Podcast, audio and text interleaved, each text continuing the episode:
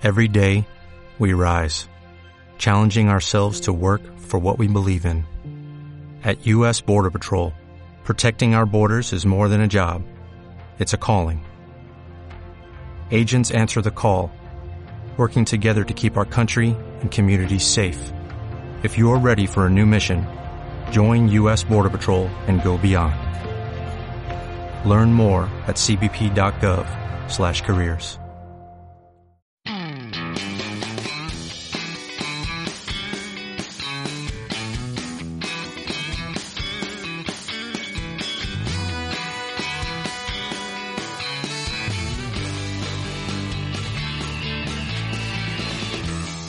Bienvenidos a Tarjeta Azul, el podcast de Jonás Fernández, desde Bruselas para todos aquellos a los que os interesa saber más y mejor sobre lo que pasa en Europa.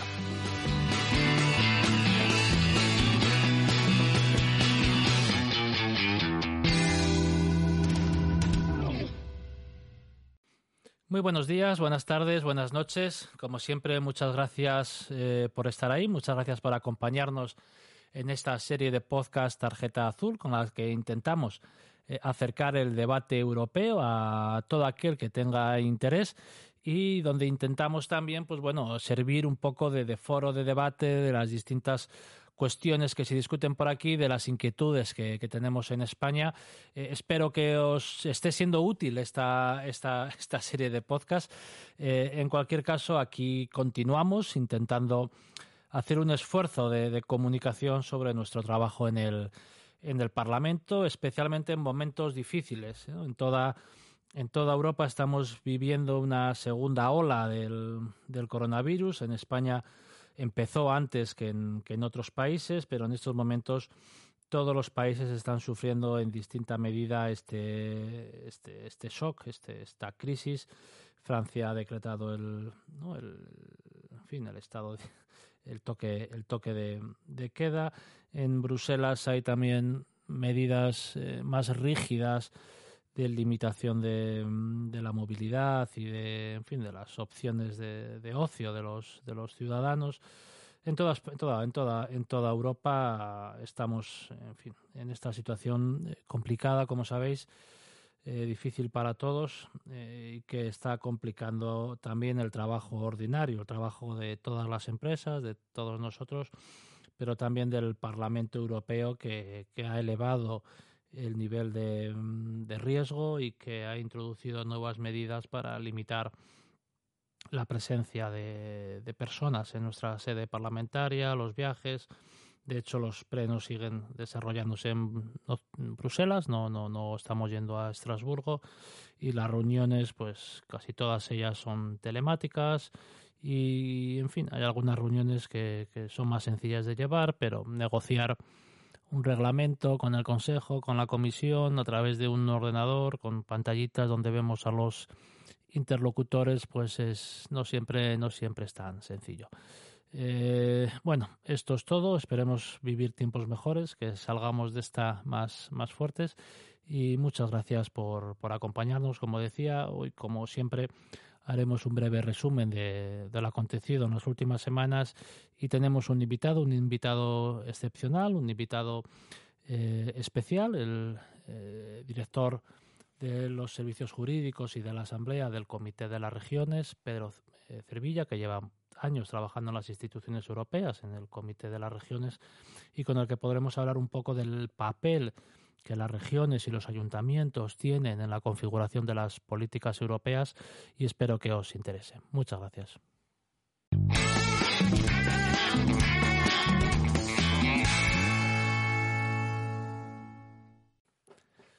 En las últimas semanas hemos, hemos celebrado o estamos celebrando dos, dos plenos. Uno hace un par de semanas y otro pleno del Parlamento en, este, en, estos, mismos días.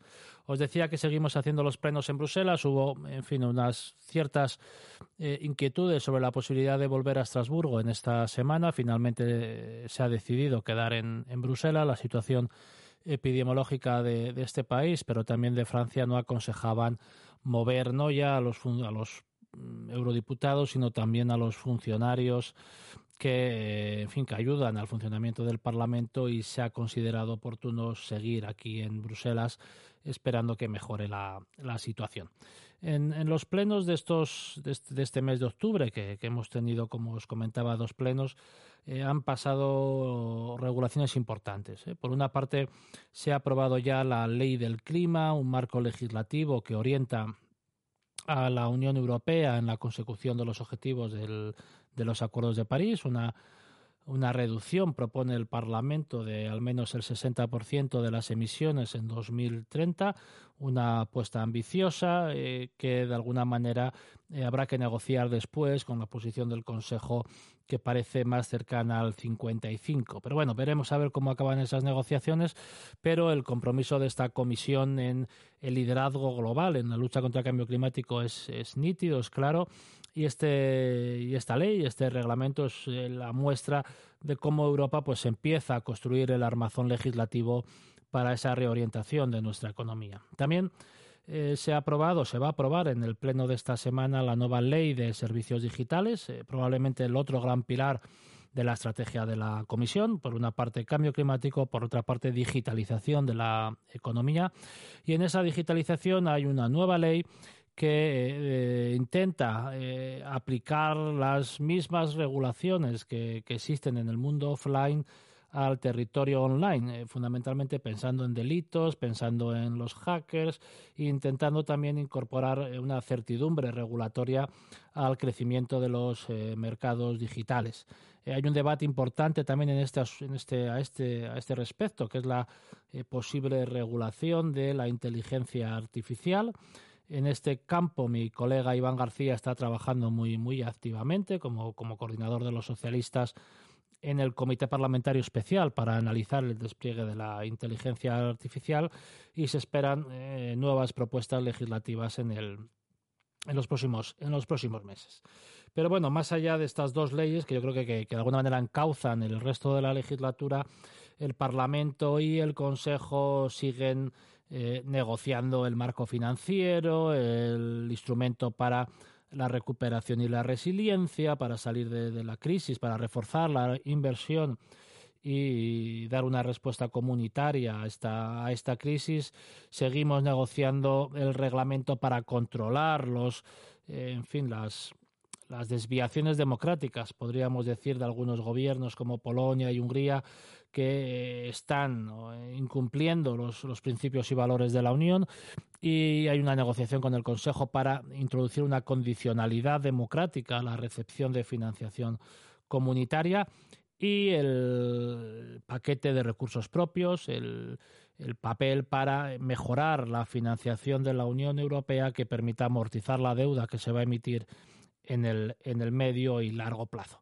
Eh, la situación está complicada, el Consejo se mueve poco, el Parlamento es firme y tenemos unos dos meses y medio para cerrar el conjunto del paquete, cerrar el marco financiero plurianual, del que dependen, entre otras cosas, la financiación del mecanismo de transición justa, cerrar ese instrumento para ayudar a los estados a eh, recuperarse de esta crisis. España ya ha presentado su plan nacional de recuperación, que tiene que pasar ahora una serie de de evaluaciones por parte de las instituciones comunitarias, eh, aprobar, como digo, el paquete de recursos propios y esa condicionalidad democrática que es necesaria, que es urgente para, para encauzar eh, los problemas que algunos gobiernos en el este están, están causando al, al Estado de Derecho. Así que trabajo legislativo en marcha, eh, proyectos legislativos aprobados, cambio ley del clima, ley de servicios digitales y seguimos pendientes de esa negociación de la que os iré informando en las próximas semanas porque tenemos que tenerlo todo a punto para que a 1 de enero todo este marco de ayuda financiera europea esté, esté preparado.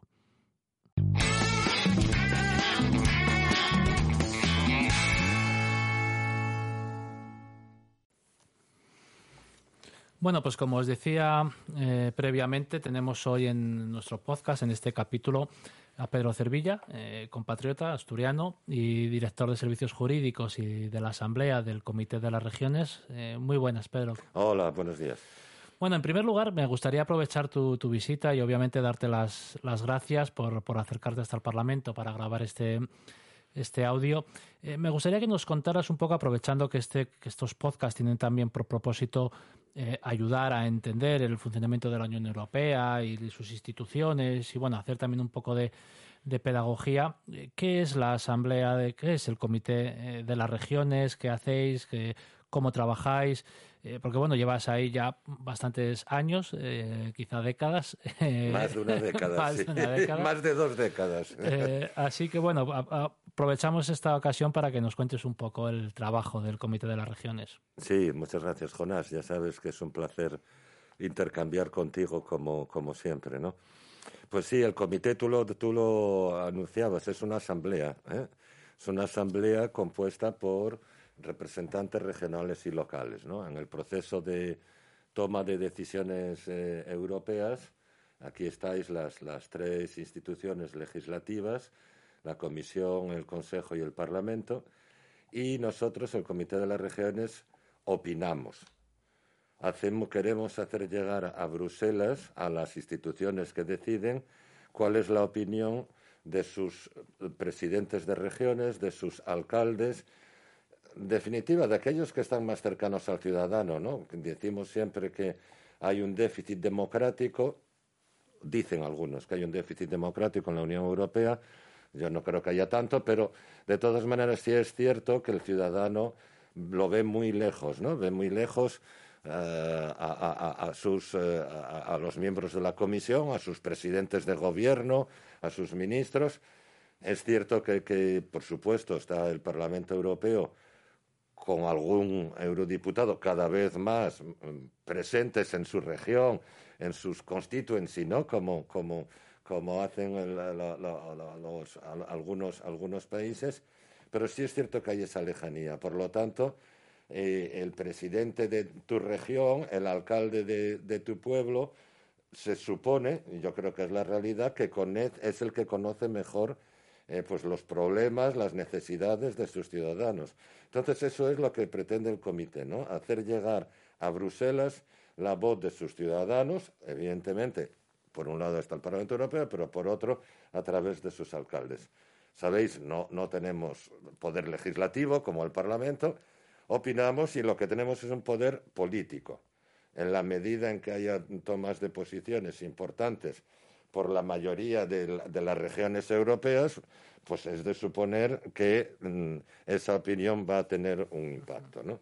Y ese es el objetivo, así en dos palabras, fundamental del Comité de las Regiones. Bueno, de alguna manera hay dos grandes comités eh, consultivos, ¿no? El Comité de las Regiones y el Comité Económico y Social, ¿no? Y, y, vamos, desde el Parlamento yo doy buena fe de los, de los informes que se elaboran en el Comité de las Regiones porque se envían puntualmente al Parlamento y cuando hay que discutir una propuesta legislativa, pues obviamente siempre se tiene en cuenta el informe que llega del Comité de las Regiones aportando ideas, soluciones, porque muchas veces es verdad que, bueno que aquí es, ¿no? entras a negociar un texto legislativo eh, y tener el input, no, tener el conocimiento de, las personas, de los responsables que están eh, más cerca de los ciudadanos, pues muchas veces te descubren eh, problemas que tú no conocías o, te dan soluciones también a, conflictos que en el Parlamento, que en el Consejo se pueden vivir de otra manera. La semana pasada teníais asamblea exactamente.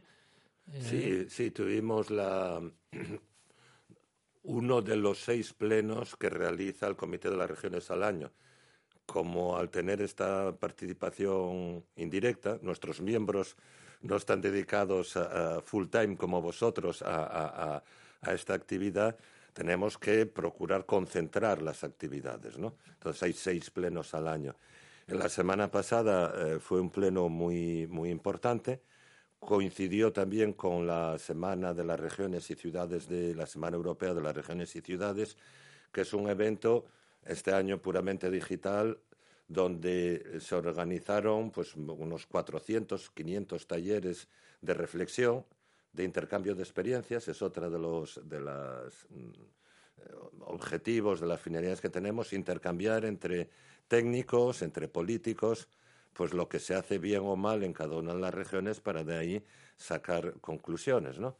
Sí, hemos tenido un pleno muy importante. Tuvimos la ocasión de, intercambiar nuestros miembros con la presidenta de la comisión, con una serie de comisarios. Eh, en estos momentos claves ¿no? de, la toma de decisiones europeas.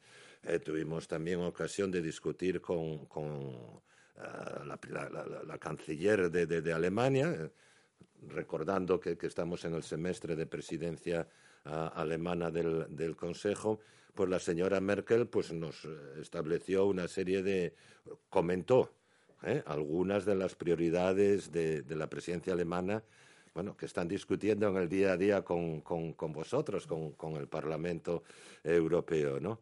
Eh, fue, fue muy interesante. Es muy curioso las dificultades que tenemos, como os pasa también aquí en el Parlamento, de tener reuniones híbridas, ¿no? Una reunión mixta con unos pocos miembros en la sala, pero tuvimos en concreto 212 sobre 300 sobre eh, eh, sí, sobre 329 212 miembros participando al mismo tiempo. ¿eh? En total, pues fueron muchos más, que es una presencia mm, importante, ¿no?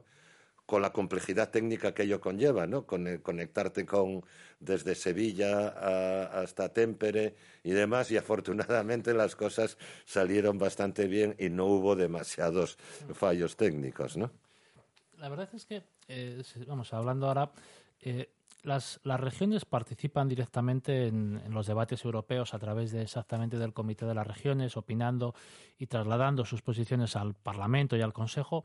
Pero es verdad que, la, que, el Consejo, donde están representados los, los gobiernos y que, y que tienen eh, obviamente poder legislativo y ejecutivo muchas veces, hay países que tienen eh, una cierta institucionalización de la participación de sus regiones, y estoy pensando fundamentalmente en Alemania o Bélgica, Bélgica de tal manera que las, las regiones eh, ayudan a configurar la posición política de sus gobiernos nacionales en el Consejo. Sin embargo, en España no tenemos un, funcionamiento, esto no está institucionalizado, ¿no? Firmemente o... Está institucionalizada una participación en cuanto observador participación de eh, representantes regionales en una serie de ámbitos en los que las comunidades autónomas tienen competencias. La voz cantante la lleva el ministro del ramo, pero a, turno rotativo eh, una región asume la coordinación del conjunto de comunidades autónomas, discute previamente con el ministerio y en principio vienen con posiciones consensuadas. La diferencia, como tú muy bien dices, es que en Alemania, por ejemplo, es un representante de un land el que va a expresar no la voluntad de su land, pero del conjunto del Estado. Pero es él el que la representa. En España sigue siendo el ministro del ramo en esta serie de, de consejos en los que participan las comunidades autónomas y el consejero o la consejera del área eh, afectado eh, participa, viene a las reuniones, tiene derecho con frecuencia, cuando sí se ponen de acuerdo, a, la palabra, pero quien vota al final es el, es el ministro. ¿no? Bueno, es un paso quizá todavía no suficiente para los que pensamos, eh, creemos que, las regiones deben tener, en la medida en que tienen competencias legislativas exclusivas en el interior de, nuestro Estado, pues deberían ser ellas quienes las expresaran. Bueno, antes no había nada, ahora hay esta participación indirecta que aún no llega al, nivel de, Alemania o de Bélgica. Pues bueno, hablando de las, de las regiones y, de vuestro eh, pleno, eh, vamos, hace unos, unos meses recibíamos la opinión del Comité de las Regiones sobre el reglamento del Fondo de Transición Justa y del resto de reglamentos que van aparejados al, mecanismo. Eh, como asturianos estamos muy pendientes también de, esta tramitación y de las posibilidades que se abren para, para nuestra región. Eh, bueno, ¿cómo, cómo, cómo ves eh, la implantación de este mecanismo de transición? debería estar a final de año, tenemos que hacer unos planes de transición para tener acceso a esa financiación. ¿Qué nos puedes decir desde el Comité de las Regiones? Bueno, desde el Comité de las Regiones, lo primero que, que, el hecho de que haya este fondo, independientemente de la cuantía que, se fue aumentando, bueno, ya, ya tuviste ocasión de comentar el, el, paquete global tan, tan enorme, pero este, este fondo en concreto tiene en parte en su origen precisamente a la plataforma de regiones eh, carboneras, carboníferas, no sé muy bien cómo decimos, que se juntaron a nivel europeo, apoyados por la Comisión Europea, y que fueron desarrollando estas propuestas que al final eh, vieron la luz en, el Consejo, en, el Parlamento Europeo. Y claro, para nosotros, es, para el Comité de las Regiones, es un, un elemento muy importante, independientemente luego de las cuantías, a quién le toca más, a quién le toca menos, el vaso siempre está medio lleno, medio vacío, ¿no? Pero, pero es una oportunidad única, ¿no? Eh, tú has tenido ya la ocasión de, de, expresarlo en, en, distintos medios y foros y por mi parte también es una precisamente digamos Asturias nuestra región nuestro gobierno regional en este caso concreto pues estuvo siempre muy activo ¿no? en, esta plataforma de regiones y, bueno, ahora esperamos, el paquete casi está ahí y ahora eh, hay que esperar a que se presenten los, los proyectos adecuados para, para su financiación. Como tú y yo seguimos la realidad política eh, por los medios y por contactos, bueno, parece que estamos en la buena línea, ¿no? Eh, se, convocaron una, una red de, de, actores regionales para elaborar los, los proyectos que, que, se van a, presentar y, esperemos que así sea, ¿no? Que seamos ambiciosos, serios, técnicamente irreprochables y, bueno, hay que esperar por ello, ¿no? Sí, la verdad que el trabajo va en distintas vías, ¿no? Por una parte, aquí en el Parlamento, ¿no? intentando mejorar las propuestas legislativas, recibiendo el input del Comité de las regiones eh, en Asturias con ese comité asesor para elaborar el plan de transición. Y entiendo también que bueno que hablando con, con el gobierno central para que en el consejo acompañe acompañe en todo esto. Pues nada pues hasta aquí hemos llegado. Eh, muchas gracias Pedro por, por tu compañía. Gracias por, por aceptar la invitación. Y nos seguiremos viendo por aquí por Bruselas o por Asturias. Esperemos que pronto a ver cuándo podemos volver por allí muy bien, muchas gracias, Jonás. Venga, un abrazo. Un abrazo.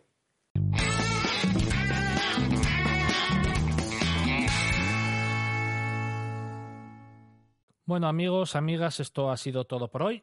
Muchas gracias eh, por estar ahí. Espero que os haya resultado de interés. Eh, me ha interesado mucho acercaros el trabajo del Comité de las Regiones, que como digo es una institución clave en el diseño de las políticas comunitarias, acercar la política europea a los alcaldes, a los responsables regionales y a su vez acercar a los legisladores europeos sus necesidades, sus, inquietudes y analizar cómo podemos encauzar eh, sus soluciones a, nivel, a nivel europeo. Pues, pues hasta aquí hemos llegado, como decía, muchas gracias y en apenas un par de semanas volveremos por aquí. Un fuerte abrazo. Si te interesan los debates europeos y eh, quieres tener eh, información de primera mano de lo que se cuece en los pasillos de las instituciones y del Parlamento Europeo, si te ha gustado este podcast puedes eh, suscribirte en todas las plataformas principales y puedes también seguir mi trabajo en la página web jonasfernandez.com donde también te puedes suscribir a una newsletter quincenal y por supuesto en las redes sociales, en Twitter, en eh, Facebook, en Instagram, en todos ellos, eh, Jonas Fernández.